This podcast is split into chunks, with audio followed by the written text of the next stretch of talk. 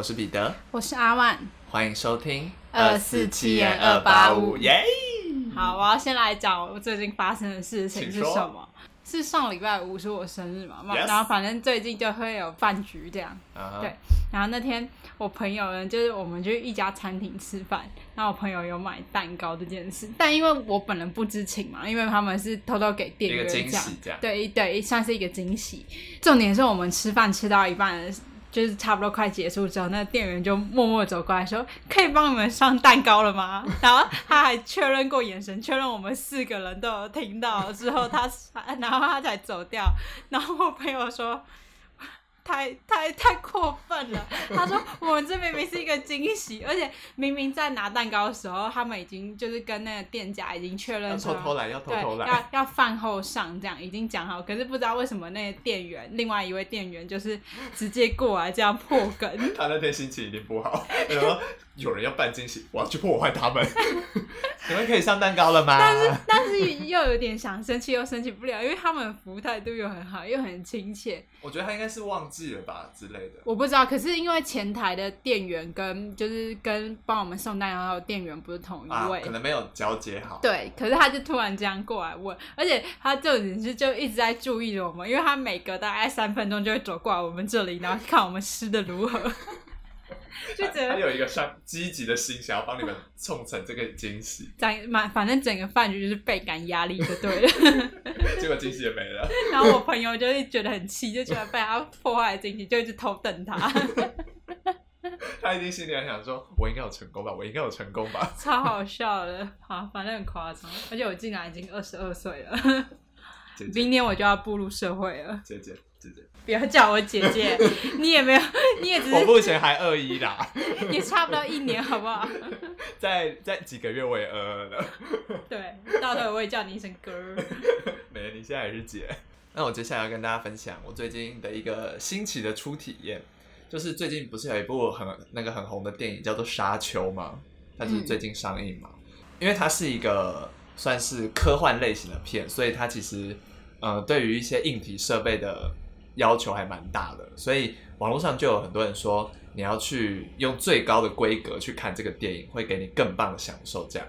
然后我就跟一些朋友就想说我们要去看，然后我们一开始是想要看大直美丽华的那个 IMAX 的场，嗯，结果我们要去看的那一天传出有人确诊，哦，你们就改别家吧。对，我们就改成了信义威秀，但信义威秀没有 IMAX 场，所以我们看四 D 场。嗯然后其实我对于四 D 是一直有一些想象在的，就是我其实不知道四 D 到底是一个什么样的观影体验，所以我就抱持着很高的期待就去。然后进去之后呢，它的椅子是会自己升降，然后动来动去的那种。然后起初我就觉得哦很厉害，我一开始以为可能就这样而已。然后就是椅子会这样动来动去，就是可能那个人在飞啊，然后我的椅子也会跟着这样子晃。然后后面就开始那个画面出现下雨，然后我就想说，我身上怎么湿湿的？原来是画面在下雨，然后它墙里会喷水，嗯，然后就会有那种毛毛雨。那毛毛雨的程度是你真的身体会湿，然后会有点冷的那种感觉，因为它里面冷气也开很强，或是说就是有东西，比如说画面有东西，然后有一个东西从你耳朵旁边飞过去，你的椅子还会对你吹气，嗯，它就你的耳朵旁边就会有一个的声音，然后你就感觉有风这样吹过去，超级厉害的。然后最重要的是，电影里的人被砍的时候，你的椅子后面会有东西凸出来砍你，我要跟你讲一件事，怎样？你这一段话前几天我跟我朋友吃饭，他也讲一模一样的这段话，他说他也去看《沙丘四 D》，然后你们讲的情节一模一样。我就觉得天哪，四 D 真的是一个我人生没有到达过的一个境界。我觉得四 D 就是这个四 D 的体验，甚至超越了《沙丘》这部电影给我的体验。就是我觉得，如果我只是去普通的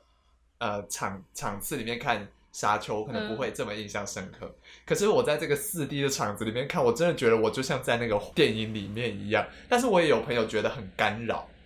就是没办法专心看。对对，就是你可能正看了一半，然后突然有人戳你一下，然后你就会觉得呃被戳一下然后，被打断。对对对，情绪会被打断。可是我自己是很沉浸在那个里面，我好喜欢四 D。我觉得我应该还蛮适合四 D，因为我本来是看剧需要有点新花样的人。因 因为我他给你没办法他给你心好多花样哦。然后，但我觉得有一点可惜是，不知道他可不可以做出那种有时候会有火，然后我就一直在想说，他会不会就是喷热烟之类的。后来想想，这样好像蛮危险的，就是有喷热气的话，对着脸喷好像不太好。但我在看的途中一直有满心期待这个环节，因为它已经有冷的气，如果有那种比较偏冷一点的空气喷出来的话，再有热，可能他们设备也会就不不好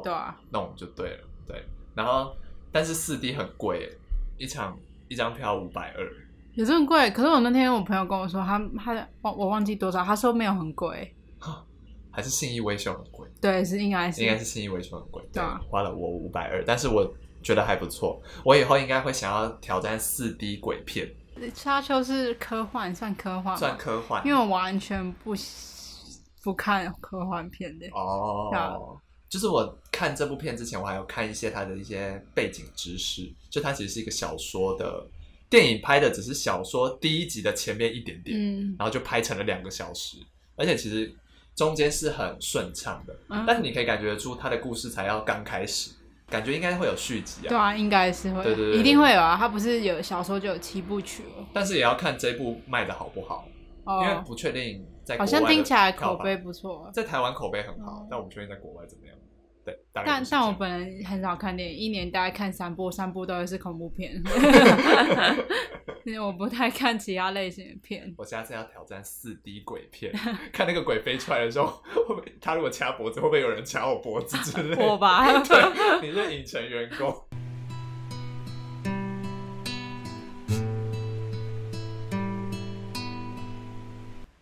那我们接下来就进入今天的主题。那我今天要分享的一个这个案件有点长，而且里面的人物是非常多，那我就尽量讲解清楚一点。好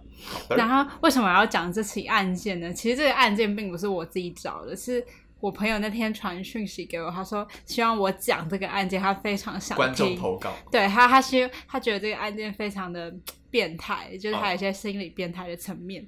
那那我今天要分享的是一期关于英国的案件。然后我今天要讲的是英国的连环杀手夫妻档，跟之前我们有讲过一集那个日本的有点类似，但这个我觉得他们的变态跟恶心程度是更加升级的。那我就开门见山，从凶手的生平讲起。那这个最残忍的凶手呢，也是头号杀人犯，他就是这个夫妻档当中的老公，他叫做 Fred West。他就是一九四一年出生于一个英国的农民家庭，所以可想而知，他的经济环境跟经济条件都是不太好的。那他在家里其实排行是老二，但是老大呢，因为当时经济条件、卫生条件都不怎么好嘛，所以老大其实还有一些孩子都是有夭折的情况，所以他算是他虽然是老二，但他其实就是家中的现代唯一的长子了。那他其实父亲是一个比较严厉的人，然后母亲却有点过度保护他，就是很放纵他这样。相反的个性。对，而且也也不知道是不是因为他是长子的关系，所以妈妈就是很溺爱他，很保护他，所以他也可以是一个妈宝，就是可以这么说。OK。那对于 Fred 来说呢，工作就只是为了生活，不是为了达成一些成就感什么，他只是为了想赚钱维持生计而已。所以他其实有一些偷窃的坏习惯。然后他的同学也形容他就是一个很不修边幅、很邋遢的人，而且常惹惹是生非，就大家都不待见他。在青少年的时候，对木工还有艺术品这方面有展现出一些天赋，也很有兴趣。但是可能碍于就是家庭环境，所以他没办法发展，就是没办法支撑他去发展这个。对，所以他还是必须不断赚钱。所以在十五岁的时候，他就离开学校去农场工作了。那在他十六岁的时候，他常去就是当地的俱乐部玩，这样，然后很多人会嘲笑他有一些口音，那他就会把这些被嘲笑的愤怒转移去骚扰跟纠缠女性。好，就是他可能觉得女性对于他来说是比较弱势的那一方面，他比较可以掌握。对，所以他就常常性骚扰他们。可是如果有女性跟就是跟他发生关系的话，这些女性都会发觉他其实，在床上性方面的技术不是太好。OK，那这就也归咎于，因为他完全不会照顾女性，他只顾着自我满足，就可以在这方性这方面上看到，他是一个没有什么同理以及没什么照顾能力的人，就是只 care 自己好不好？对，就是自我意识比较强。对。那他在十七岁的时候发生一个重大的车祸，这也是 Fred 人生的一大转变。他的颅骨骨折，然后一条胳膊跟腿都断掉了，所以算是非常重大的车祸。所以在这次意外之后呢，他可能就觉得自己身上有一些缺陷，所以 Fred 就变得很容易暴怒，情绪又变得比之前更加暴躁了。在两年之后呢，他因为从二楼摔下来，然后造成头部再次受伤。那我看到有些资料说，这个从二楼摔下来是因为他去嗯骚扰女性，哦，然后导致别的男生可能就是挥拳头，所以他才不不小心从二遭到。报应的对对概念，，所以等于也是有点像他自作自受。然后这次的意外又造成他头部二次受伤嘛，所以他又之后性情又变得更加的古怪，大家越来越不能接受这样。那到了一九六一年呢，可怕的事情就发生了，就开始有一些不寻常的事。就是十三岁的妹妹呢，说自己的哥哥 Fred 强暴她长达半年的时间，哦就是等于乱伦嘛。哦，这长达半年的强暴呢，还让她怀孕了，但最后是没有生下来啦，就就是打掉对流产这样。她在被逮捕之后，也完全没有想要掩盖自己的罪行，还大方的承认。更夸张的是，刚刚有说到他母亲其实非常溺爱他嘛，嗯所以在知道了这些可怕的事情之后，母亲还是决定为他辩护，就选择视而不见吧。对，就选择就选择还是替自己的儿子站出来说话，哦就感觉已经搞不太清楚是非对错了。在管是非，而且刚刚有提到说，他刚刚除了承认自己的罪行以外呢，他还反问警察说：“不是每个人都会这样做吗哈，？”所以你可以，没有，不是不是，所以所以这可以是一点，你会从这一点看到他的他这他在他的脑脑袋里面，他的伦理已经出现问题了，嗯，不符合社会规范了。对，对他，这是他开始出格的一个现象。嗯哼，那也因为发生这样的事嘛，但是因为母亲为他作证，其实导致案件也不成立，而且妹妹后来可能因为家庭压力的关系，也拒绝作证了，哦所以整件事情不了了之，他也没有被管。下来了。对，但是后来呢，Fred 的家人其实还有包括其他兄弟姐妹，有觉得这样不行，就跟他断绝关系。但妈妈还是很舍不得这样。在 Fred 二十一岁的时候呢，他与第一任妻子结婚。那他的妻子叫做 Rina，那 Rina 其实是一名妓女。哦，嗯 Rina 其实当时也怀着别的男人的孩子，就是他们大女儿不是 Fred 的孩子就对了。嗯，然后在生完这个大女儿之后呢，Rina 有再生一个他们自己的小孩，对，这个小孩叫做 Anna。然后有些我看有些资料上面写这个小小女孩其实不叫 Anna，是叫 Anne，但是我依正式的资料了，她还是写是安娜，所以我就还是叫她 Emma。那在保姆跟邻居的记忆中，Rina 其实是一个好母亲，对，她是她还是很保护自己的小孩。但是呢，Fred 却继承了他爸爸的个性吧，他对小孩子其实非常严厉，可以说是已经到虐待的程度了。他会把两个女儿呢关进床的底部，嗯，这个床的底部要怎么解释？就是我们如果早期的时候床应该是会有那种站板的感觉，哦，然后他把女儿关到床底跟地板的缝隙当中，就是如果说这是一个床架嗯跟地板中间会有空隙的对，就是非常狭窄的空隙，他会把他们关进去，然后就非常黑、非常细，嗯，很可怕。对，然后当时他也规定他们哦，只有在他上班的时候，两个女儿才能出去，就是平常都要待在床板底下。这样是为什么？不知道，他就是有一些监禁的癖好跟哦监禁的这种奇怪的取向，对。后来妻子 Rina 就因为长受不了 Fred 长期的性虐待，就留下孩子离开了。我猜他应该也没有什么经济能力，所以没办法独自抚养这两个女儿吧。嗯，对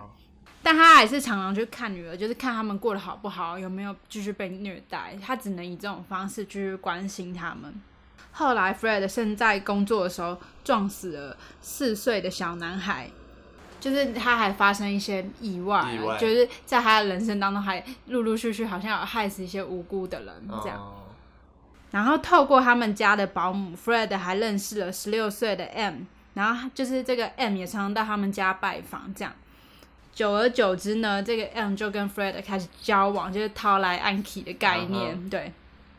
那 Rina 其实呃非常看不惯他取代了自己母亲的位置，因为当时他们其实还没有正式的离婚，只是 Rina 单方面的离家家出走，对，他就觉得自己的小孩好像被抢走了。所以他就开始偷，就是 Rina 就去偷 Fred 家里的东西，然后结果被发现之后就被逮捕。然后之后呢，这个 M 就是还试图让他们离婚，就是想要完全的占有 Fred。哦，变成正宫。那到了一九六七年呢，M 的遗体在玉米田里被发现。那当时呃很可怕的是，M 其实身上是有小孩也，就是他还怀有身孕，而且小孩已经八个月大了，所以是一个大肚子的人对，就已经成型了。然后包括 N 的手指的骨头不见，然后小孩也被从子宫里面切除了。所以小孩是不见的，但是照照常理来想，小孩就算被切除，应该也活不下去了。嗯，可是也不知道这个小孩的遗体在哪里了，就是跟妈妈分开了。那一开始呢，最有力的嫌疑人当然是 Fred 嘛，嗯但是 Fred 他先一开始先否认，但他后来又自己透露说跟是跟 Anne 吵架之后就刺杀了他。但是经警方调查后发现，Anne 的手腕上其实是有勒痕的，所以代表他可能有遭到监禁，不会是吵架，是的，对，是被绑起来，可能有遭到家暴，长期的家暴了。哦，所以跟他的说法明显是有出入的。那在一九六九年的时候呢，Fred 的人生就迎来了第二次的转变。那这个转变是一个非常巨大而且可怕的转变，是他遇到他人生的拍档。这个拍档是十五岁的 Rosemary。那一开始呢，Mary 其实对他这种蓬头垢面的造型觉得很嗤之以鼻，就还常常嘲笑他这样，而且也很厌恶他。然后，而且还觉得他是流浪汉，对他的第一印象很差就对了。但他呢，很快就被 Fred 吸引。怎么有点像偶像剧的情节？我之后再解释一下他们为什么会互相吸引好了。好，啊，那我先继续讲。那因为他总是在同一个公车站里遇到 Fred，因为 Fred 就是故意去等他嘛，哦就是制造一些巧遇的机会。对，造成一些浪漫情节这样。，OK OK，然后他还声称，就是他就开始装可怜，打同情牌这样，他就声称说，呃，自己两个女儿还有他自己也被他的妻子抛弃，他其实是很喜欢小孩的，他还想要跟 Mary 生更多的小孩，就他他非常喜欢小孩这样子，就从那边获得了一定程度的同情之后呢，他们就开始渐渐的交往。那一开始，Mary 的父亲其实是很反对他们的，哦，但是这个 Mary 其实后来就意外怀孕了，所以无奈之下，他们两个还是结婚了。然后这一对夫妻档渐渐开始变成恶魔。那我来讲一下他们的恶魔行径。在结婚之后呢，他们就定居于英国，然后克伦威尔街的三层楼房。阁楼呢，其实是 Mary 平常接客卖淫的地方，就它的有点类似于工作室的概念。那除了原本的两个孩子呢，他们还陆续又生了八个小孩。哦，对，就是非常庞大的一个家庭，而且其中三个小孩是 Mary 就是呃接客卖淫的时候怀上的，所以不是 Fred 的亲生骨肉。那在一九六九年到一九八七年之间呢，他们殴打、监禁、强暴及谋杀至少十二位的女性。那整个悲剧呢，要只是在一九八七年被揭露的。他们其中一个女儿 Heather 无故失踪，那两个人就谎称女儿是去参加一个夏令营，所以长期不在家这样。然后也有同学其实有发现 Heather 他平常上学的时候就有一些家暴的痕迹在。嗯那其实 Heather 也有自己就是在学校的时候，他可能有遭到他父母的殴打这样。然后还有另外一个女儿呢，也哭诉自己曾经遭到父亲 Fred 的性侵，然后警方就开始介入调查这件事，发觉家里有很多情趣用品跟性爱影片。那情趣用品想必是合理嘛，因为家里有在做那种生意，啊，对。但是呢，要讲这个性爱影片，这个性爱影片的对象其实大部分都是自己的女儿，这就是非常不合理的现象了。然后深入调查，发现每个小孩其实都受到了家暴。后来二女儿安娜也有作证父亲的罪行，就她跟前妻生的那个女儿，她也就说出他从一九七二年就开始被父亲性侵，而且还曾经意外怀孕，但后来也流产了这样。所以你知道他们整个家族其实都是乱伦，嗯，很严重，很而且很可怕，就是整个伦理都已经失去正常秩序了。嗯在强暴的过程中，母亲 Mary 还会看着这一切，就也不知道他到底是怎么想的，可以眼睁睁看着这一切发生。哦，而且那些都是他的孩子。对，而且更可怕的是，Mary 会强迫 Anna 去接客卖淫，而且还甚至还会在街上贴着海报。前面不是说有提到一些性爱影片嘛，包括还有照片的部分、m a r y 就会贴着 Anna 半裸的照片啊，就是只穿内衣的照片，然后上面写上价钱以及年纪，就是很很露骨，嗯然后就直接贴在街上，就是明明是自己，虽然说不是亲生母亲，但也应该算是自己的女儿，嗯，但他就直接满街贴他女儿的照片，然后让他女儿去接客去做这种生意。最后呢，安娜就受不了，就离家出走。那她也透露自己的姐姐不知去向，这个姐姐就是一开始她跟前妻的那个大女儿，嗯就不是 Fred 的亲生骨肉的那那位女儿，这样。最后发现是被 Mary 所杀害，因为 Mary 其实很看不惯这个对于他来说是外人，嗯就是跟自己无关的人，所以他就因为嫉妒他而把他杀害。对，那尸体呢，其实都埋在自家的后院，所以这个房子呢，在之后报道出来之后，大家都叫它恐怖屋，因为里面实在太多女性尸体，而且太多可怕的事在这这间房子发生了，所以大家都叫这个房子恐怖屋。对。而且在 Heather 失踪之后呢，父亲也常常说，如果不听话的话，就会跟 Heather 一样被埋在庭院下面。所以他还有恐吓孩子。，对，就是以前一个孩子来恐吓下一个孩子。后来警方就开始大动作搜查，结果真的在房子下面发觉十二具尸体，包括 Heather，然后刚刚提到的大女儿，还有其他女性、邻居、路人，就你就林林总总很多女性，而且更可怕的是前妻 Rina 的尸体都在底下被发现。所以等于说是 Fred 跟 Mary 合力再把他的前妻给杀害了。那最后来讲讲他们分别被判什么样的罪行好了。那你知道两个人罪行这么恶重大，可是 Mary 被判的是终身监禁，嗯对那 Fred 是在等待判决的时候，他就自行上吊自杀了，所以他没有等到判决就已经死亡了。对，那我先先来讲讲为什么两个人就是原本讨厌 Fred 的 Mary 为什么会跟他在一起呢？我觉得是有点同性相吸的，因为 Fred 跟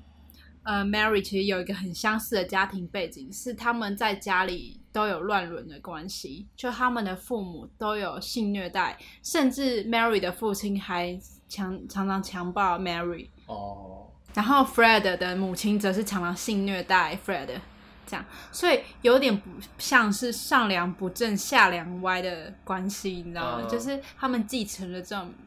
好不好的习惯，以及不好的，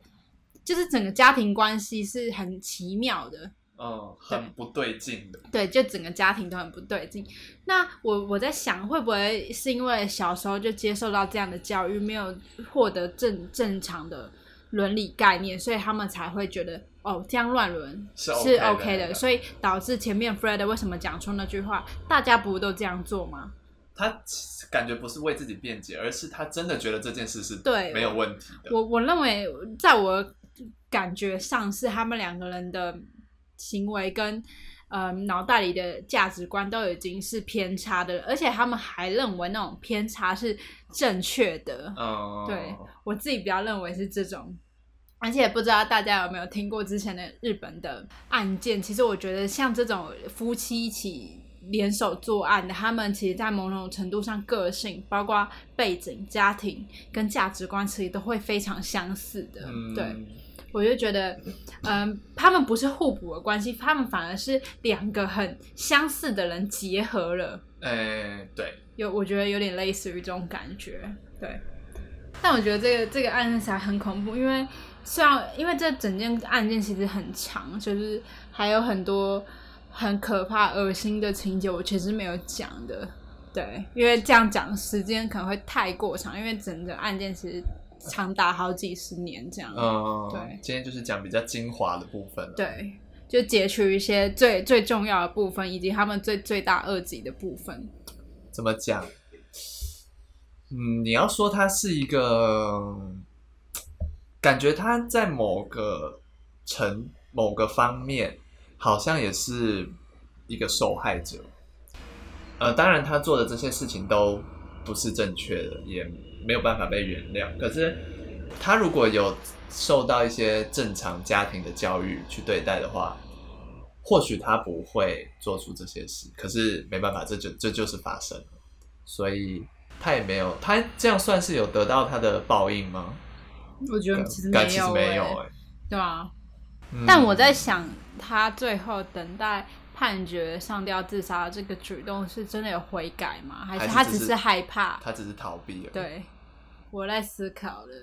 点是，他是悔改，觉得自己真的罪大恶极而选择自杀的，还是他只是太害怕，不知道自己会接受到什么样的罪行，才自我了结？哦，不知道他到最后有没有，就是他的心里到底有没有觉得这是一个错的事情？嗯，就是会不会他到头来到最后，在他上吊的那前一刻，他都没有觉得自己做错事，说不定是有这样的想法在。但我觉得对自己的亲生骨肉，包括跟他跟身边最亲密的人，就是对他们下这样的毒手，我觉得实在太可怕了。哦，对，就是，嗯就是他们是缺少父父母父爱跟母爱这种感情吗？应该是说他们得到了不正确的父爱跟母爱，嗯，就是他们然后再转移给下一代。，对，让他们以为那是一个正确的，然后他们也这样子给了下一代，所以这告诉我们家庭教育真的很重要。嗯，家庭教育真的影响一个人非常多，就是或多或少都会被影响。我之前我忘记我在什么时候有听过一个理论是，如果你爸妈带给你教育，你很你觉得你很不能接受，就是你爸妈带给你教育是不好的话，你会变成两种不同个性的人，就是你有可能会走上两条路，一条是你会变得跟你爸妈是很像的人，一条是你会从心里厌恶你爸妈，然后你就会完全不想跟他们成为一样的人。哦、有这两条路，就要么你就是变得很像的人，要么就变成你是完全一点边都不想沾上的就是那种人。没有什么中间值，对对了。嗯，有点像是截然不同的个性，但很明显，这这这案件就是 Fred 选择了跟他很像的，对跟他父母很像的人，还有 Mary 也是。对对，好吧，那还是要提醒大家，出门在外 要小心。好，那我们今天的节目就到这边结束了。我是彼得，我是阿万。我们下次见，拜拜。